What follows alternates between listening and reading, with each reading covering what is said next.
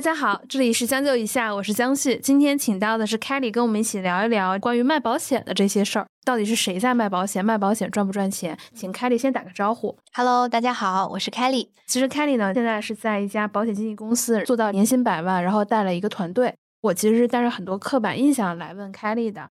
那我先说我的第一个问题啊。就我发现，我周围真正卖保险的人都是一些宝妈，尤其是两娃宝妈，嗯，特别多。一娃还能全职工作，两娃几乎不可能。所以我觉得他们都不约而同选择了卖保险。我想知道，说宝妈适不适合做卖保险这个工作？卖保险群体是不是很大一部分程度都是宝妈？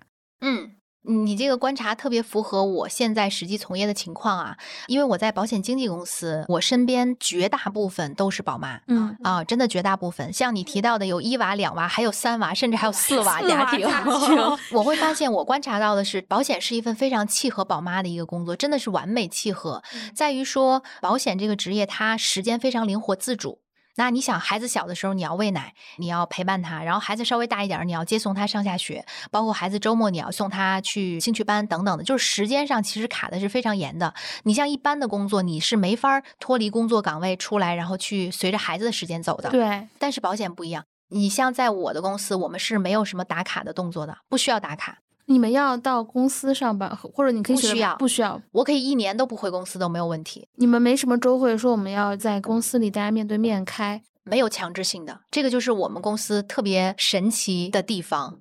大家可以天南海北，甚至都可以不在中国，你在国外都可以。但是唯一考核你的就是，只要你自己有业绩就可以了。这我有一个问题，我经常会在我的朋友圈里面也有一些卖保险的，就是会发现有的会分什么什么地区公司，比如说上海分公司、北京分公司啊。你们这个是不分这种区域，也分管理模式不一样。有的公司呢，它就是属地原则，你在这家公司你就只能，比如说每天回这个公司打卡上下班，然后包括你的展业。范围也要在这个地域里边。你像我在的公司，其实我们没有任何的限制。首先，上下班不需要打卡，你也不需要坐班。其次呢，我也不限制你，你在国内国外都可以。就这个是不同公司之间的差异。嗯，那么宝妈这个群体从事卖保险，一般它是一个短期行为，还是一个长期？比如短期，我举个例子啊，就是我最近结婚生孩子了，小孩一到三岁比较小，没办法送幼儿园，然后我选择了卖保险，然后卖完这三年，我就回去找个班上，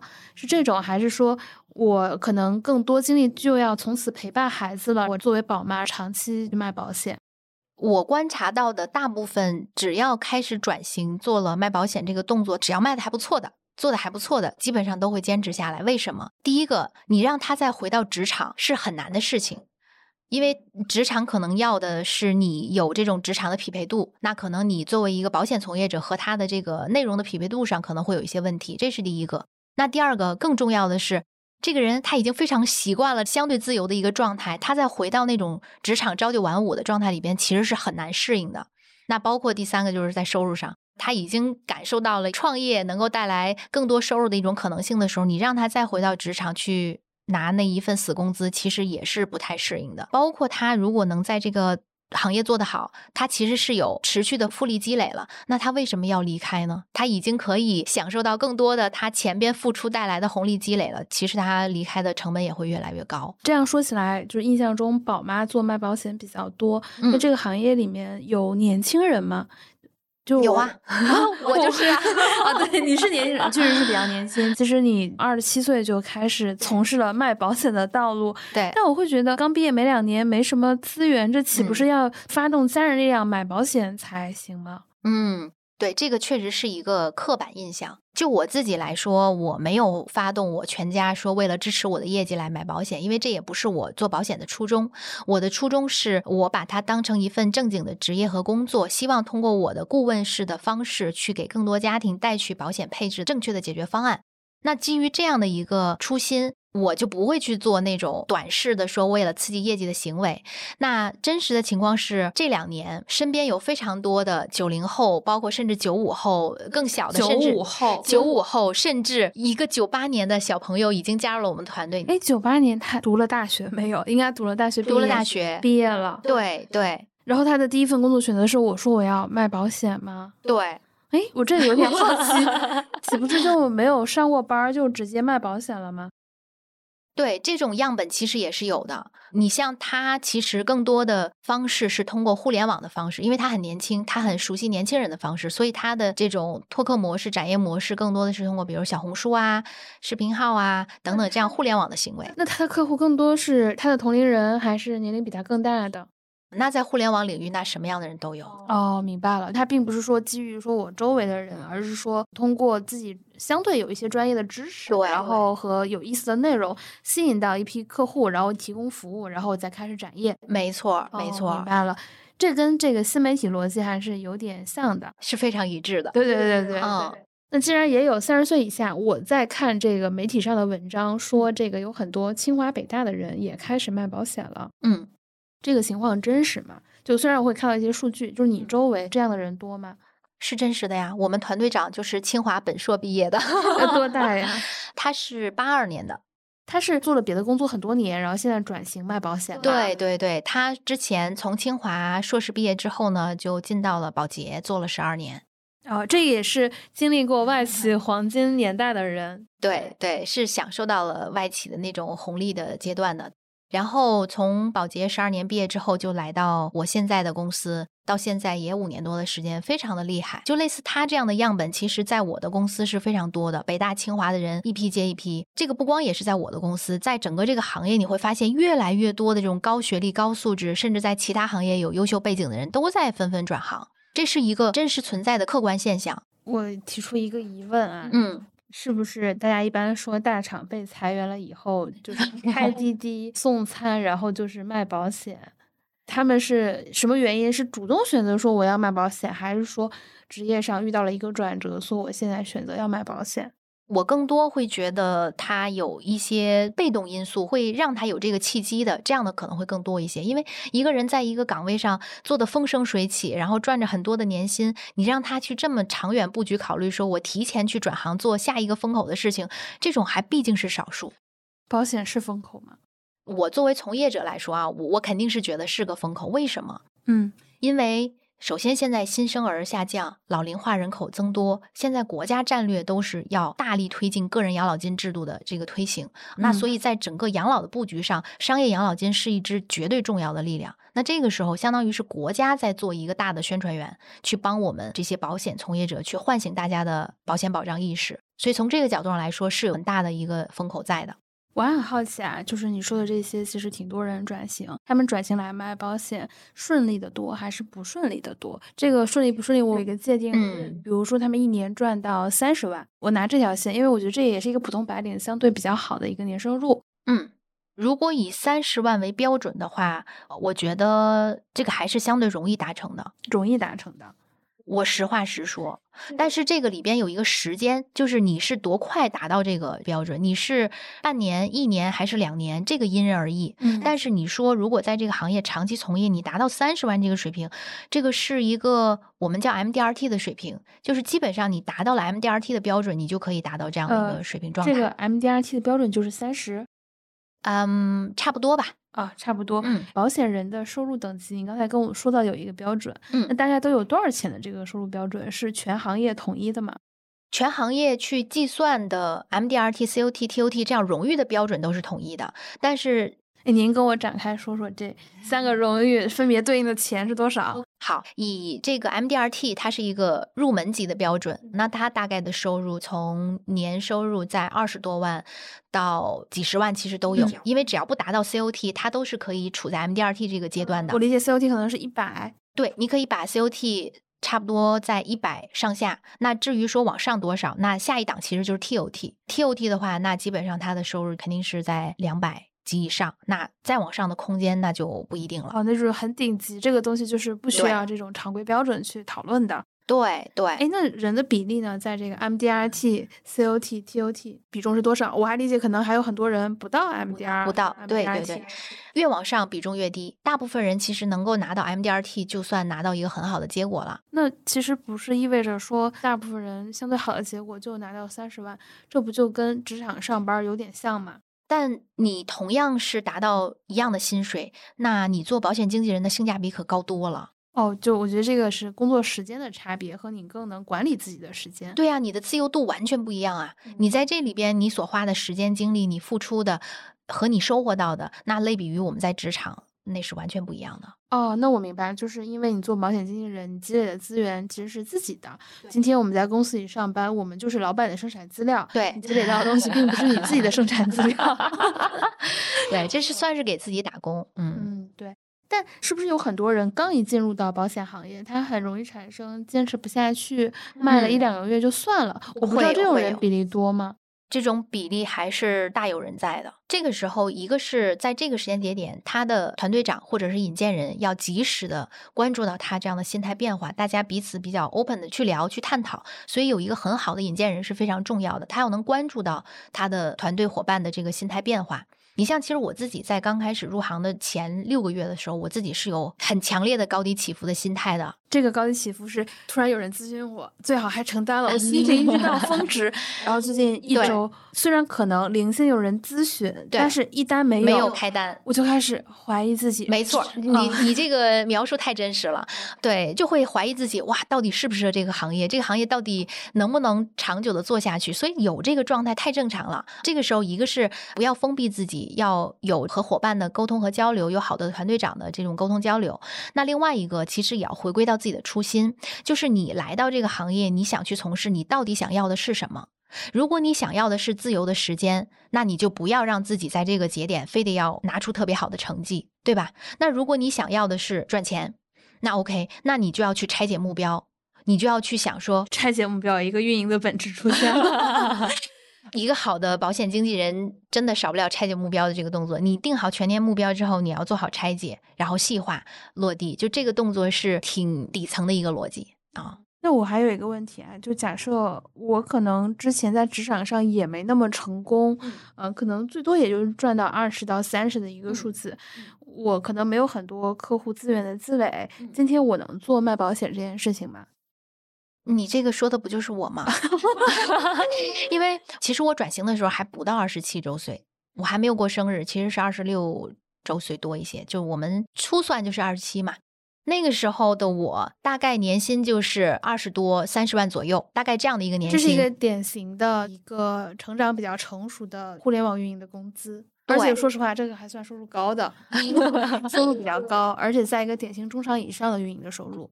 对，因为在互联网的这种鄙视链里边，运营还最是底端嗯 对对对，所以我其实就是这样的一个样本，大概赚着这样的一个收入，同时呢，其实我又没有在大厂。嗯你像在大厂的，其实他更有优势，在于说他身边的人相对来说，他的这些同事们啊，都可以成为他未来转型的一个潜在的咨询的伙伴。对于我来说，我没有选择去大厂，那意味着我身边的同事资源其实比大家还是要少的。那我也能成功，我是觉得这里面背后其实是有一些底层逻辑的。嗯，底层逻辑，好，你说。底层逻辑之一就是保险经纪人这个事业本质上还是做一个专业的咨询，所以你足够专业这个事情还是排在第一位的。嗯，这个专业是指说你对这个金融产品理解的比较清楚，还是说你沟通的能力比较强，比较知道如何把金融产品翻译给普通人听？你说的都对，都非常好，这两个都有。一个是对于保险本身的认知，它的认知不光来自于说各家产品的一个形态，因为我们经纪人对接的产品非常多嘛，你要有快速的学习能力，能够了解掌握多家的产品的差异。那更重要的是，你要有一个能力把复杂的问题简单化，因为你的客户他们是参差不齐的，他们不一定是有金融专业背景的。你再去跟他讲保险的时候，你要能用他听得懂的语言跟他讲出来。我突然之间就那天之前录过垂泪运营没有未来，我刚才翻了我的朋友圈，在录影之前啊，啊就是有这个新媒体人转型保险经纪的，还有啊一个广告公司的朋友转型保保险经纪的。啊，我突然之间特特别适合新媒体人的退路啊，这一期。给他们找到了一个很好的对，吧职业我觉得他们选择。就是运营或者是这种新媒体人，他本质上就是把相对比较复杂的东西翻译给普通人听。没错，记者或者媒体他都是这样的一个特质。而且很喜欢欢和人链接。哦，对对对，这果然媒体老师的退路，高品位，善于链 接。对对，因为保险本质上它还是在和人打交道嘛，嗯对吧？在和人对话，所以在这个过程当中，你看我们这个运营的人，包括整个互联网的底层基因，其实都很像。或者是宝妈，确实也是会更善解人意，因为她有小宝宝嘛。哎，对对，她的换位思考能力是很强的。哦，这难怪为什么我们觉得卖保险这个群体里女性特别多。对，哦，有对这个原因。对，哎，那我有一个问题啊，我们刚才提到，或者我们在媒体上看到，清华北大的人卖保险比较多，那嗯他们的优势在哪儿？他们的优势在于第一个 title，这个和传统的保险行业从业者形成一个很强烈的反差。哦，对，因为我们比如说我小的时候对保险就是搞传销划等号，你嗯看今天清华北大人都在搞传销，就是 这事儿可能就要打个问号。对，就行业见顶，对这个行业见顶，说明它已经发展的比较好了，所以会有清北的人会来。对，其实它是一个很好的讯号，是这个行业有大量的呃优秀的人才在涌入，说明什么？其实说明这个行业某种程度也已经开始在卷了，哦，对，对吧？哎，我想知道，嗯，现在卖保险这个行业它嗯怎么卷，或者现在卷到什么程度了？啊、这个卷来自于第一个，人家有更高的学历背景，那人家有更好的朋友资源、同事资源、各方面的资源，这个是一个资源方面的卷。另外一个卷体现在大家在比如说拓客也好，或者说做个人品牌也好，大家都在做自己的自媒体和个人 IP。那你想，他在互联网上还在占领别人的心智，还在做这种品牌的输出，那大量的流量就会聚集到他这里边，所以他就会形成一个势能。那这种势能对于他，无论是服务客户、积累客户，还是他再去做团队，其实都会有更高的一个优势。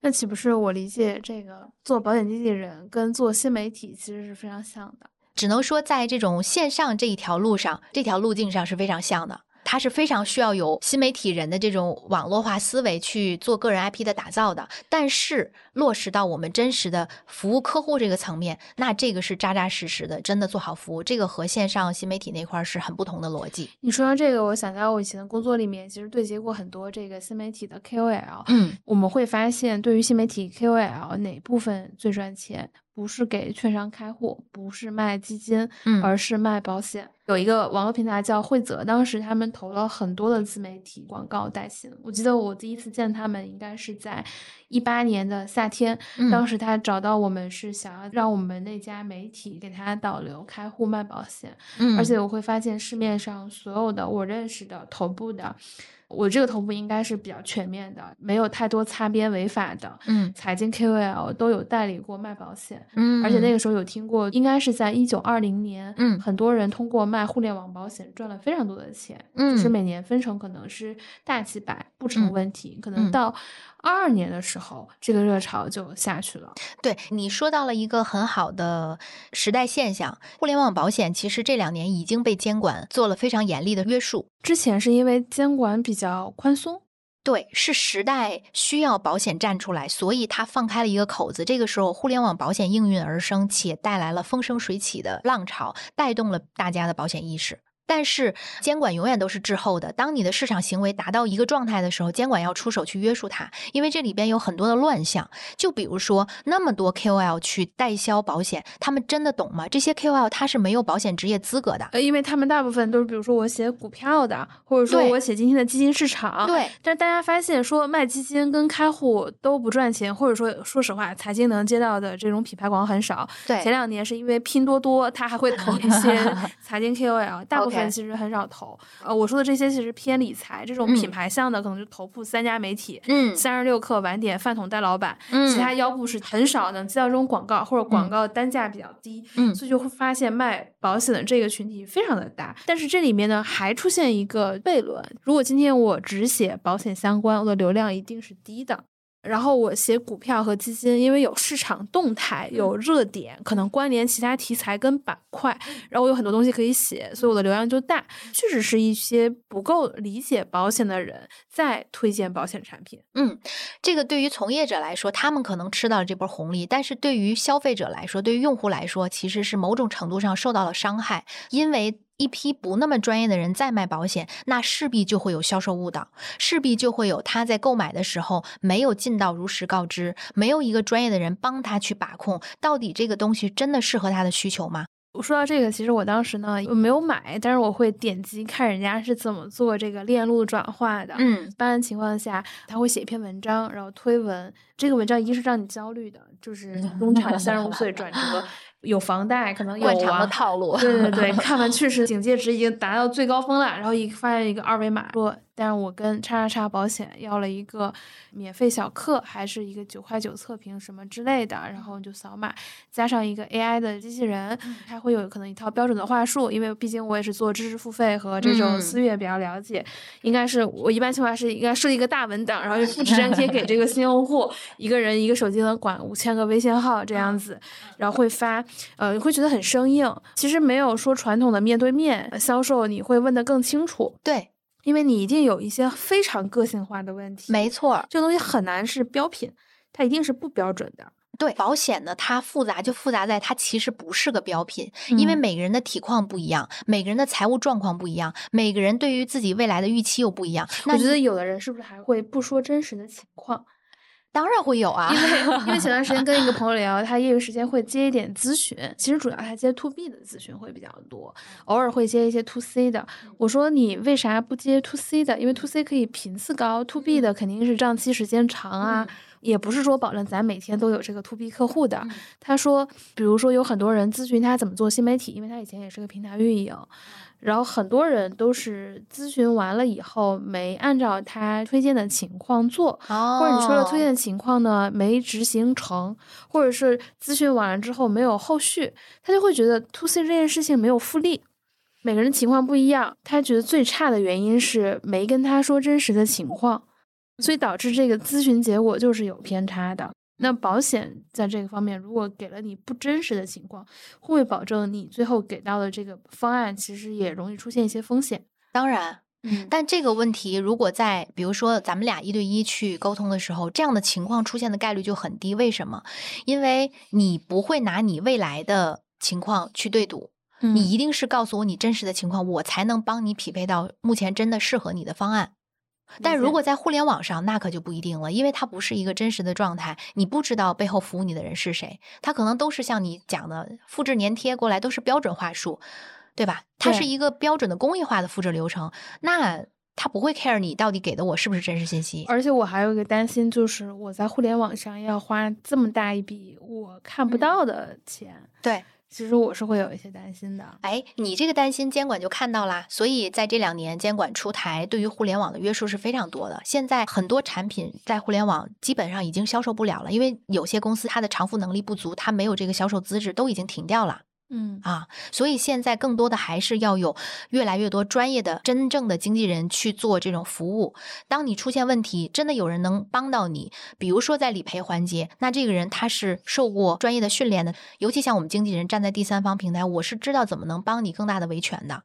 我现在对这点还挺有感受，我就感觉到二零二一年底前还在看很多公众号大 V 的文章上嗯还会带这个保险的链接，嗯，但我感觉从二零二二年开始以后明显变少了。对对，啊，因为是监管出手了，原来是这样。但我觉得其实互联网保险，是越来越规范了。对对对，就很大程度上其实给了民众一个非常大的普及。对嗯他完成了它的历史使命，现在在下一个阶段了。了解了。嗯假设我今天是一个普通人，现嗯在想要去卖保险，我现在也知道了，达到三十万呢，努努力有机会，但是这个嗯时间周期呢，可能因人而异，因人而异。嗯，啊，这个东西其实没有一个绝对值。对，那我就会产生一个问题，我觉得我跟一般的不太一样，我是做 BD 出身，就一直不停在拓展认识新的人，大部分人那不很适合吗 是啊、这个这个不是常规的一个工作状态啊。？OK，但是很多人运营可能他是跟产品什么之类打交道，那我就是啊。啊，对，就是你可能没有那么多打交道的人，可能就是对周围的跟我产品有协同的。那我怎么拓展我的客户呢？我又不想说让我的周围的亲戚朋友买保险，嗯我怎么来客户呢？我给我组员辅导，包括他们也会有很多像你刚才描述的这种状况，那我就会建议他们从他们的兴趣入手。比如说他们喜欢参加读书会，比如什么樊登读书啊，或者说什么各种社群，他都可以去参加。基于他的兴趣，那基于兴趣认识的朋友，那大家其实共同话题是非常多的。那这个时候，当别人知道你 OK，你有一个保险经纪人的身份是非常客观中立的，那有理由相信他在未来买保险的时候可能会问到你。至于能不能找你买，那就要看你的本事了。但是他至少有这个需求，他又知道你是客观中立的，就加大了他找你咨询的概率。嗯，所以兴趣是一个很好的方向。另外一个呢，现在自媒体这么发达，如果方便出境的话，我其实是非常建议大家去尝试在互联网上发声的。无论是写还是拍，我其实，在前两年听到一个比较夸张的数据，在小红书上，很多做写保险内容人赚了很多钱，嗯，几百万的案例是有的。这个我是知道非常明确的有。接下来最近两年可能就是视频号。小红书现在依然也是一个很好的战场。比如说，在考虑转型的时候，很多人都会去小红书上搜一搜，然后发现好多都是卖保险的，然后就会找到一个啊，就去加入了。你像我们团队长，他其实就有自己的小红书号，他就靠小红书，其实还做了挺多的招募和增援的。我觉得这些都是一些成功的路径和方法。但是至于具体到每个人身上哪种方法更奏效，那自己要去试。没有人告诉你说哪条路走一定就能成功，但是你不试，你永远不知道哪条能成功。那大部分人成功的那条路径是什么？我觉得成功路径更容易做的、更容易启动的，就是像我一样，当时我就是发朋友圈。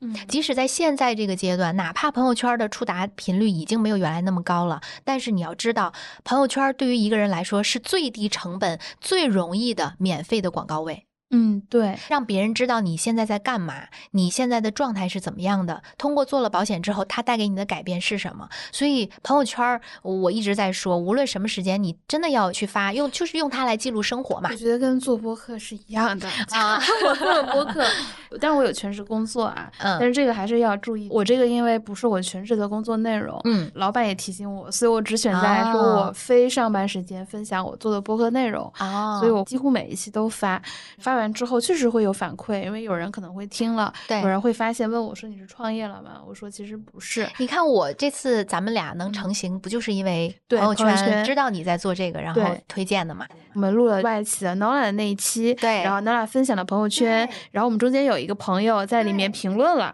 然后我又跟这位朋友聊了起来。突然之间有一天，他把我们三个人就拉了一个群，就这样产生了一个比较神秘的链接。然后我们今天下午坐在这里来录了这一期。这个路径其实特别像。哎，有一个人他想找人去买保险，但是他又不知道找谁。这个时候呢，他在朋友圈，比如说他看到了，哎，这个人发了一个，他看了看，哎，还不错，然后他就会找他来咨询。所以这个路径其实是非常像的。对，我所以我觉得每个人是应该利用好自己的朋友圈。对对，是的。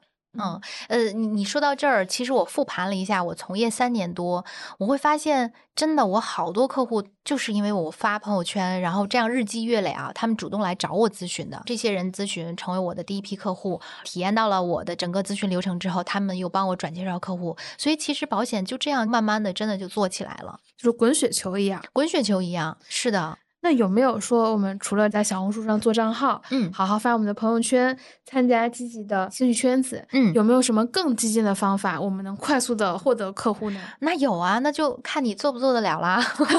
就比如说，每个人他过往其实都是有缘故圈子的，我们叫缘故嘛，就是过往你的朋友啊，过往你的原来固有的，对，原来固有的这些朋友们，那他们其实真的是你进入到保险的第一批种子用户啊，嗯，对吧？那这些人过往是了解你。的知道你的，那他们看着你一路走过来，你现在又转型了，他对于你的人品应该是更了解的。所以这个时候，正常的路径一定是从缘故的圈子开始的，只是说我们开始的方式这个因人而异。我是不太建议那种骚扰式的，告诉大家说啊，我转型卖保险了，你来找我买吧，这个是非常 low 的，我也不太建议这样的方式。那比较高级的方式是什么呢？比如说你做一篇公众号，对吧？你做一篇非常漂亮的官宣文。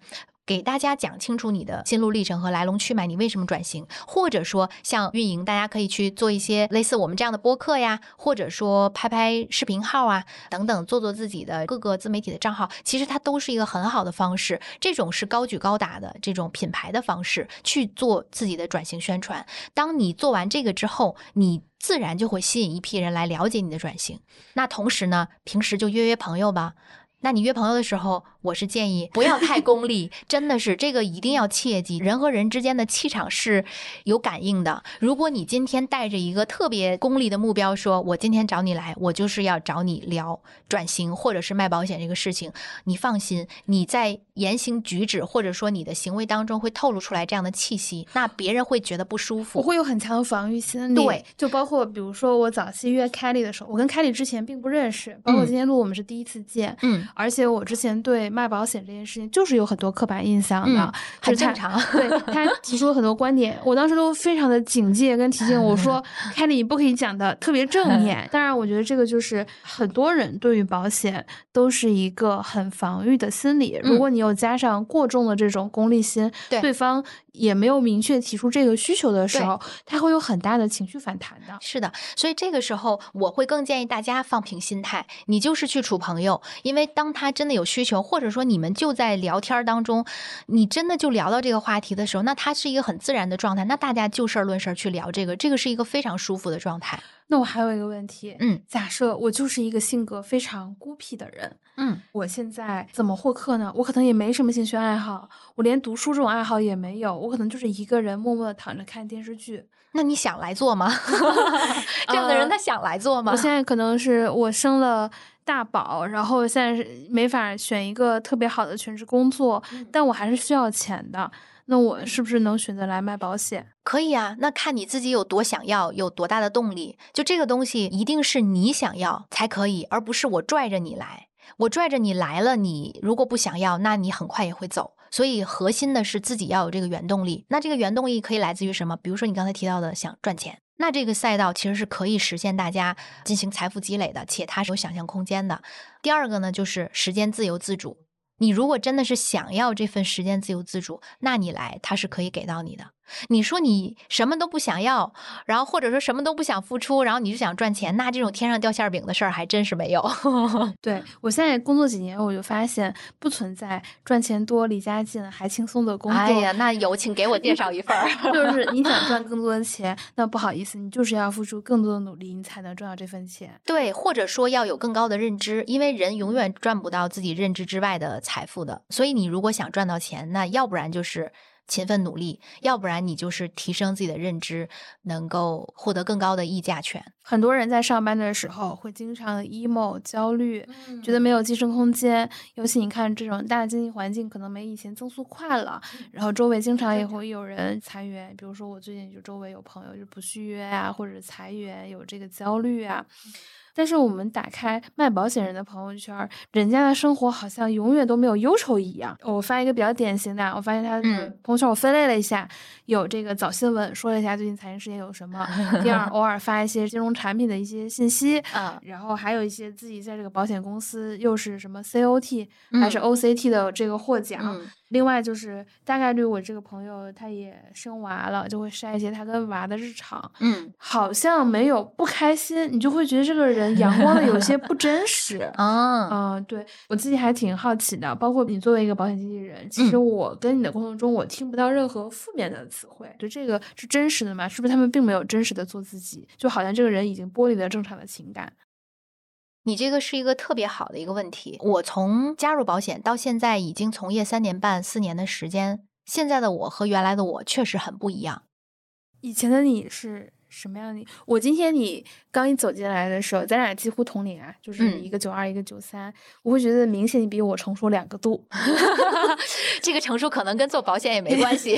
这对对，因因为我五行属土，就如果对五行易经呃了解的话，属土多的人呢，这种人天生就是觉得特别的踏实。啊，然后沉稳。特对特别沉稳，因为土在地上嘛，大家啊会踩的比较多，它是承载的，所以我天然的就比我同龄人看着就显老，显成熟。也没有了，很精致的这种职场女性。对对，说回到我们刚才的这个点，情绪管理这个事情，我真的觉得可能是因为保险这份职业的特性，它会对这个人有历练。这个历练是为什么？首先，第一个，你想刚开始加入这个行业的时候，你天然的要经受拒绝。我之前又没做过销售，哦，那我要不断的经受拒绝。那我想在这个行业待下去，我如果天天特别丧，我天天特别不高兴，别人说完了我就玻璃心了，那这种人他的内耗会非常严重。他如果克服不了这种内耗的话，他他真的做不下去，因为自己会非常痛苦。所以很多时候我们就会选择性的去自我调节，或者说选择性的屏蔽。那他不买，那是他的损失。慢慢的这样的一个历练，他就会让这个人的思维模式会偏积极正向。啊，这是一个。那还有一个方面就是，你不要忘了，保险它经常谈论的是生老病死。对，你想这里边可能就是生还高兴一点儿。对吧？它可以带来喜悦，但是谈论到疾病、谈论到死亡、衰老，这些可能都不是一个特别积极、阳光、正面的事情。那如果我们的职业环境本身就已经不开心了，那我们如果再天天的丧着脸，或者说特别的 emo 的话，那在这个职业也是做不下去的。所以，这个职业特性本身也在慢慢的筛选。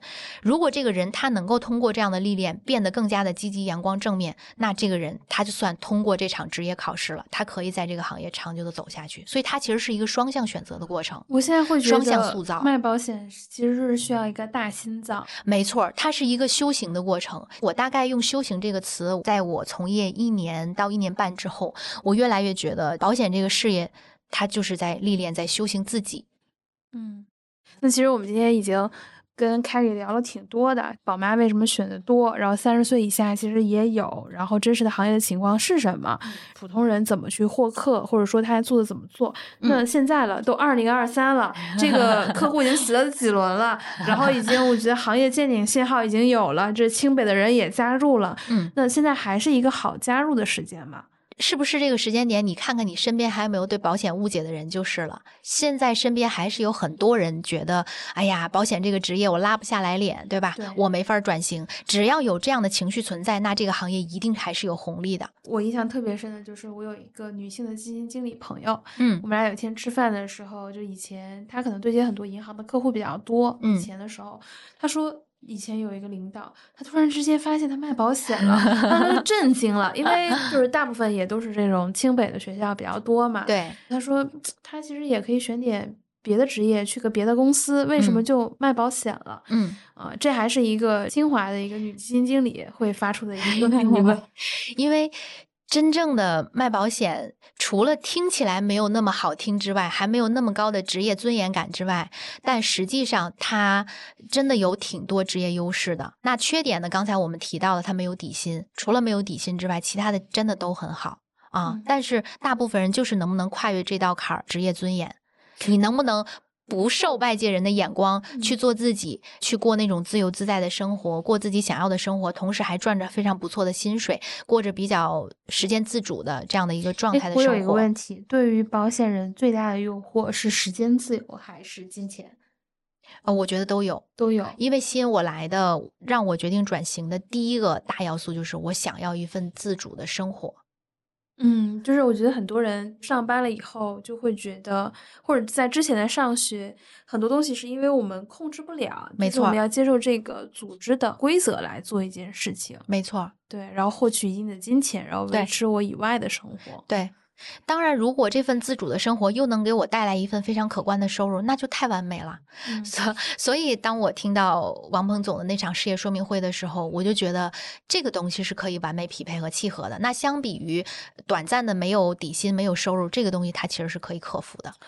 其实我特别担心跟你录的这一期有点太正面，你跟我讲一些这个 卖保险 负面一点的，没问题，这个这个也很对，你得赶紧给我讲一讲，不然咱家说这个城里的这个招募会了。来，我说点负面的，真实的情况是这个行业二八法则非常严重。是不是它会更极端？比如说，我们百分之五的人赚钱，百分之九十五的人都不太行。对，就是这个行业，你看到大家所谓的年薪百万，也不是一个常态，也一定是一个少数。它其实和平时的工作也没什么两样。你看平时的工作里边，真正能赚到年薪大几十万、百万的，也一定是一个公司比较少数的人。